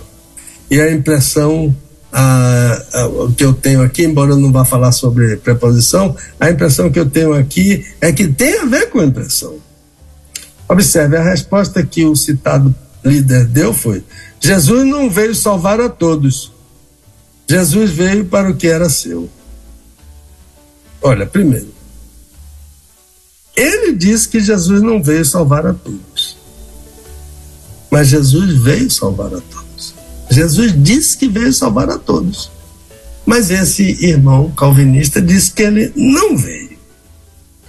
Então é a palavra do Senhor contra a palavra do pregador. Paulo também diz isso. Olha como Jesus disse que ele veio salvar a todos. Para que todo aquele que nele crê não pereça, mas tenha vida eterna. Todo. Todo. Todo. E Paulo diz em Tito a graça foi manifestada trazendo salvação a todos. Então, essa primeira coisa que esse líder calvinista disse, que Jesus não veio salvar a todos, é falsa. Se a gente confronta essa palavra com a palavra de Jesus. Deus amou o mundo de tal maneira que deu o seu Filho unigênito para que todo aquele que é pleonasmo dizer todo sem exceção é, mas eu vou dizer para que todo sem exceção aquele que nele crê, porque não tem outra alternativa, é todo sem exceção, não pereça, mas tenha a vida eterna. A graça foi manifestada trazendo salvação a todos, sem exceção. Então, ele disse que a graça, que Jesus não veio salvar a todos, mas Jesus disse que veio. Ele diz que Jesus não veio salvar a todos, mas o apóstolo Paulo diz que Jesus veio salvar a todos. Agora, veio para o que era seu, é que é a questão aí que ele se engasgou. Porque ele entendeu que seu veio para o que era seu, refere-se a pessoas, mas não refere-se a pessoas. O grego idia é neutro. Ele veio para as coisas que ele criou. Os seus são as coisas que ele criou. Ele veio para as coisas que ele criou. Agora, os seus agora são as pessoas não o receberam. Então, Jesus veio usar esse versículo para dizer que Jesus não veio para todos é um erro grave. Desvirtua o ensino da palavra de Deus. O resumo é: Jesus veio salvar a todos. Seus são os judeus que não receberam. E seu são as coisas que ele criou. As coisas que ele criou o seu é neutro. Veio para o que era seu, é neutro. Veio para iria. Iria. Vamos escrever iria.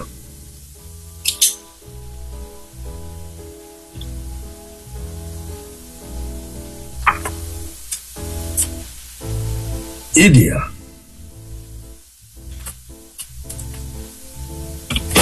Isso é um neutro Irios. Nominativo. Iria. É o neutro. Veio para o que era seu. Não são seus. Seus são as pessoas. Seu são as coisas que ele criou. Que o receberam. A natureza reconhecia, obedecia. Entendeu? Então, o que precisa de cuidado aqui Então, o que precisa de cuidado aqui é Jesus é, é, é para essa resposta falsa. Cuidado com ela. Jesus não veio salvar a todos. Veio sim. Jesus só veio para o que era seu. Dois erros seguidos do pregador calvinista. Porque seu não é gente. O que era gente, ele disse que Jesus não veio salvar. E o que era coisa, ele disse que Jesus veio salvar. Jesus não veio salvar coisa, Jesus veio salvar gente. Agora, o calvinismo não pode ser avaliado aqui ah, apenas por isso, porque há muito ensino bom no calvinismo. Esse é falso, mas há muito ensino bom no calvinismo. Ouvi o pregador dizer que a morte de Lázaro é diferente da morte de Jesus. Os dois não ressuscitaram? Qual é a diferença? Sim. Há diferenças bem distintas a, da morte de, de, de Jesus para a morte de Lázaro. Agora, eu acho que isso seria pergunta para um programa inteiro. Porque é, é, é, é amplo, é muito interessante. Mas deixa eu dizer rapidamente: Lázaro foi ressuscitado. Jesus ressuscitou por seu próprio poder. Olha a diferença aí. Lázaro foi ressuscitado, mas depois morreu. Jesus está vivo para sempre. Lázaro vai ressuscitar novamente. Jesus é a ressurreição e a vida. Pastor, quem decidia que um bode ia morrer e o outro não? O sumo sacerdote. Ele lançava sorte, está escrito. E Arão lançará sorte sobre os dois bodes, um pelo Senhor e um por Azazel. Ele lançava sorte. Quem é que vai ser para Azazel? Quem é que vai ser para o Senhor? O que era para o Senhor era morto ali, em cima do altar, do templo. E o que era para Azazel? O sumo sacerdote colocava a mão em cima dele, transferia os pecados e mandava o pobrezinho lá para o deserto, carregando com os pecados de todo mundo. Pastor, a explicação sobre os dois bodes foi uma novidade para mim. Eu nem conheci, não conhecia a história dos bodes. Interessante. É, ler um pouquinho mais o Antigo Testamento. Levítico é um livro que as pessoas não gostam de ler, mas ele é fantástico. Todos os livros da Bíblia são. Mas o melhor foi a aplicação que o senhor fez, chamando a atenção para as figuras típicas. Somente para eu entender melhor, pastor a igreja de Cristo não tem altar? É isso que eu devo ensinar? Olha, a igreja de Cristo tem altar, sim. O que eu disse é que púlpito não é altar. Então, venha ao altar do Senhor. Aí leva o bebezinho para o púlpito. Não é altar. Os noivos vão subir ao, ao, ao altar, aí vão para o púlpito. E por que que púlpito não é altar? Porque altar é lugar de matar e púlpito é lugar de pregar. Então não leve seu bebê ao altar, porque lá é lugar de matar seu bebê. Não leve sua filha noiva ao altar, porque altar vai matar sua filha noiva leve ao púlpito. É no púlpito que se prega a palavra, não no altar. Foi por isso que eu recomendei a leitura do livro Em Memória de Mim, da editora oficial da Convenção Batista Brasileira, que se chama Convicções. O autor, Dr. João Filson Sorém. A, a, a Em Memória de Mim explica aí com a autoridade daquele grande mestre. A, a diferença dele. Ah, agora, qual é o altar da igreja de Cristo? Ela tem um altar, é o Calvário. No Calvário ele realizou o supremo sacrifício de si mesmo. Eu não preciso ir ao Calvário para morrer. Jesus já foi por mim. Lembra-se que em João capítulo 11, quando Jesus disse que ia voltar para a Judéia, os apóstolos disseram: Não volta que o Senhor vai morrer. Mas ele voltou. E então, então Tomé disse: Vamos para morrer com ele. Coisa linda de Tomé, né? Querer morrer por Jesus. Mas só foi Jesus quem morreu. Ninguém mais morreu ele fez o supremo sacrifício para a nossa eterna salvação. Por isso que o Calvário é o altar da igreja de Cristo. O púlpito é o lugar da igreja pregar o evangelho. E não tem altar físico da igreja de Cristo púlpito não é altar. Altar mata. Público, púlpito prega. Que Deus nos abençoe. Glória a Deus pelo altar do Calvário. E muito obrigado, meus queridos irmãos que mandam perguntas tão interessantes. Lamento se não posso explicar tudo como desejam, mas fiquem livres se quiserem insistir e a gente continua tentando a, ajudar. Palavra, meu irmãozinho. Maravilha. Ah, é, só um pouquinho, meu pastor. Bom, agora são meio-dia e quatro em Brasília. Estou vendo aqui um recado que chegou pra gente aqui agora. Uh, Se for ah, meu, não é para ler. Ah, tá. não, não, tá de boa. Tem tá um boa. meu aí, mas não é para ler. Ah, tá certo, muito bem.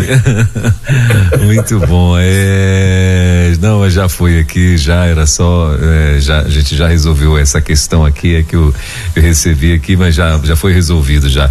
Chegou depois, né? Se eu tivesse falado alguma coisa ao contrário, tá vendo? Já tinha dado problema, tinha dado BO aqui, porque chegou depois aqui. Mas deu tudo certo. Glória a Deus. Bom, uh, meio-dia e cinco na nossa capital, já estamos vivendo a tarde aí de sexta-feira. Olha, Brasília, o sol esquentou agora, meu pastor. É, seu sol. E aqui Tá lindo o sol, Olha, lindo, não, Mas aí, aí, aí também já é, é como diz o meu amigo Bruno Henrique, aí já é outro patamar, né? Porque além do sol, do céu lindo e tal, tem uma tal de uma praia por ali, né? Então é outro patamar. É, essa praia pertinho aqui da gente. Eu não Olha. gosto de praia, né? Aquela areia quente, aquela é, água. Oh, meu Deus do céu, tá vendo? É desse jeito. Quando eu morava no Pará, meu pastor, era desse jeito também, né? E a gente é. ah, quer saber de praia não e tal, né, né, né que a praia também era, ficava, eu, no meu caso, né, 100 quilômetros de lá de, da, minha, da, minha, da minha cidade já tinha praia para todo lado lá, então aí, ah, tô enjoado, não quero saber não, mas hoje. Agora, quando a gente era pequeno, minha mãe levava a gente pra Praia Grande ali, perto da da Garibaldi, onde a gente morava, é uma praia muito grande, agora aí, não pode porque acabou de comer, não pode, aí, ficava naquela areia ali. Olha aí. Mas muito bem, meu pastor, eu quero devolver então para o senhor, para você fazer aí sua, sua conclusão. Então, perdoar é sinal de maturidade. O que perdoa é o que é maturo. Ah, o valor da família é adotar o padrão de Deus não sobrepor um padrão ah, do mundo ao padrão de Deus. E o padrão de Deus é o casal. O casal é mais importante do que a família. Não é que a família não é importante, mas ninguém se sobrepõe ao casal.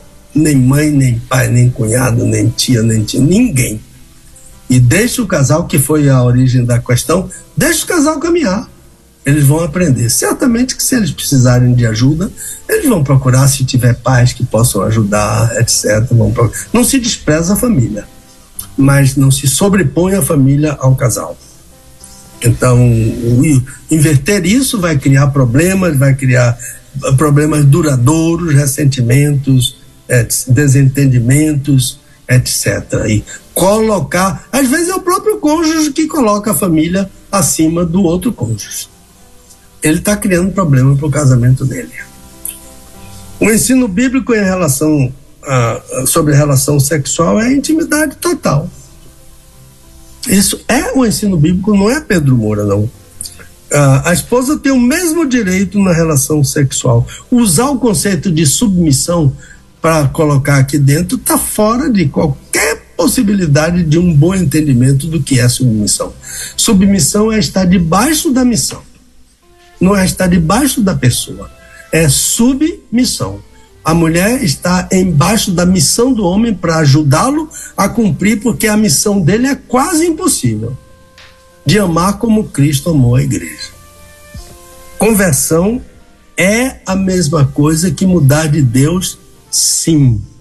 Dizer que conversão não é a mesma coisa que mudar de Deus é falso. Eu não posso adorar a Deus e adorar Satanás. Eu não posso adorar Satanás e adorar Deus. Ou eu vou adorar um, ou vou adorar, ou eu vou adorar o outro, né? Então, conversão é deixar um Deus falso para adorar o Deus verdadeiro. Paulo disse que os de, de, da Acaia da Macedônia, a entrada deles, como nós nos convertemos dos Deus falsos para o Deus único e verdadeiro. Maria não é mais importante que os apóstolos. Não foi um bom ensino ah, ah, do Papa, porque Maria cumpriu a missão dela cabalmente, e ela não te, ela passou a ser seguidora de Jesus no meio daquela multidão que seguia Jesus. Como outras, muitas mulheres seguiam a Jesus, ela também seguia. E houve ocasião em que ela veio, quis interferir, Jesus pregando lá dentro da casa, ela quis, e Jesus não foi atendê-la, não. Minha mãe e meus irmãos são os que fazem a vontade de Deus. Então, a, a Maria certamente fazia a vontade de Deus, mas ela não poderia interferir no ministério de Jesus. Não tem mais autoridade de mãe aqui. Agora é pai e filho.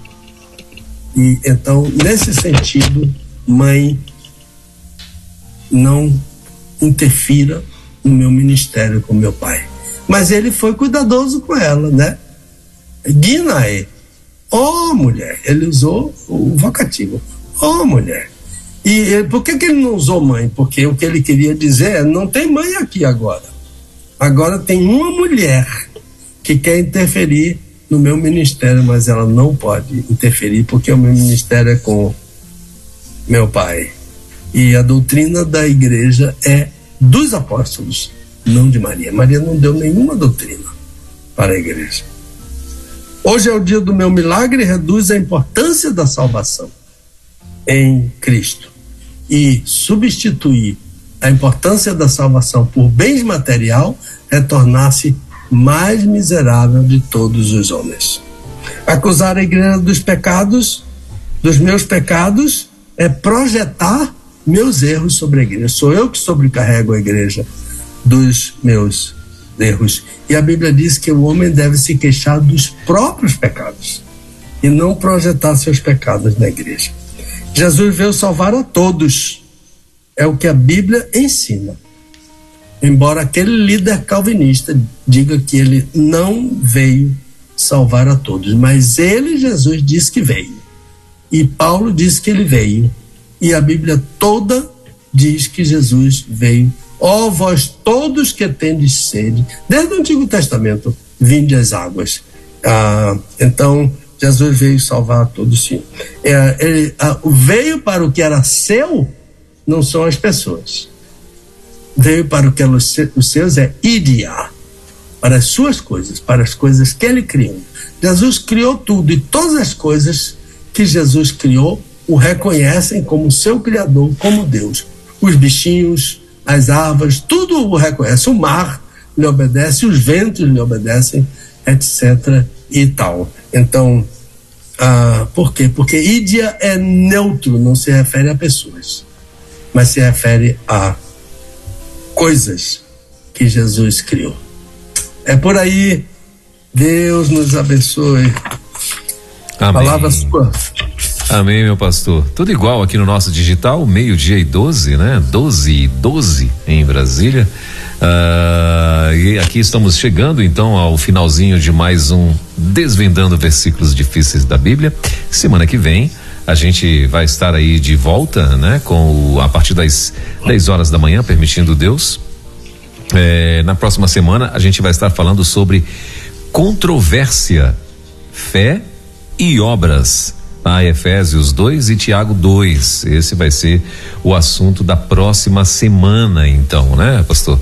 E, muito rico, muito rico. E, Paulo e Tiago. Isso, exatamente. Então, vai ser na próxima semana, imperdível. Você já se agenda direitinho, avisa aí todo mundo que o nosso Desvendando Versículos Difíceis da Bíblia, na semana que vem, vai ser mais uma vez muito bom. Ah, e mais uma vez, lembrando, você que quer participar do, do, do, do quadro, né? Desvendando versículos difíceis da Bíblia, você vai mandar aí tuas perguntas, né, sobre o que foi ministrado hoje, no caso, né? Ou outra pergunta que você, ou outra dúvida que você tenha, porém, as dúvidas que você tem, uh, se não for em relação ao que foi ministrado hoje, é, essa tem uma ordem de chegada, né? Então o pastor vai de repente se coincidir é, com outras perguntas que também chegam mesmo, uh, às vezes a dúvida é a mesma, né? Só muda a forma de escrever. Uh, aí, claro, é, é, já vai ser logo respondido. Mas se não, é por ordem de chegada, então você vai mandar para desvendando versículos difíceis arroba gmail.com, ok? O nome do quadro é Desvendando Versículos Difíceis da Bíblia mas o e-mail é desvendando versículos difíceis arroba gmail.com, ok? Não confunda. E aí você vai mandar então para o nosso para o nosso pastor e e aí na semana que vem ele vai estar aí trazendo, se for no tocante ao assunto de hoje, na semana que vem ele vai estar é, trazendo aí as respostas, ok? E para você que quer adquirir um dos livros do nosso querido pastor, né? Como ele já falou, tem a, a, a ceia do Senhor, tem o manual do autor do casamento, uh, tem uh, agora o desvendando versículos difíceis da Bíblia e em breve comentários sobre Jonas. Acredito que no final de novembro a gente já vai estar tá com esse também na mão para a glória de Deus, não é isso, pastor? Amém, amém. Muito bem. Bom, meio-dia e 15. Meu pastor, obrigado mais uma vez pela tua participação. Bom tê-lo sempre aqui conosco. Em nome da rede, em nome de toda a audiência, a gente agradece aí a tua participação. Que Deus continue te abençoando. Ótimo fim de semana. Abraço na nossa querida irmã Dulce, que eu sei que está por aí. E até, se Deus permitir, sexta-feira que vem, a partir das 10 horas da manhã. Se Deus quiser. Abraço a todos em nome do Senhor. Amém. Desvendando textos difíceis da Bíblia. Com o pastor Pedro Moura, é tempo de desvendar mais um texto de difícil compreensão nas Escrituras. Aqui na Rede 316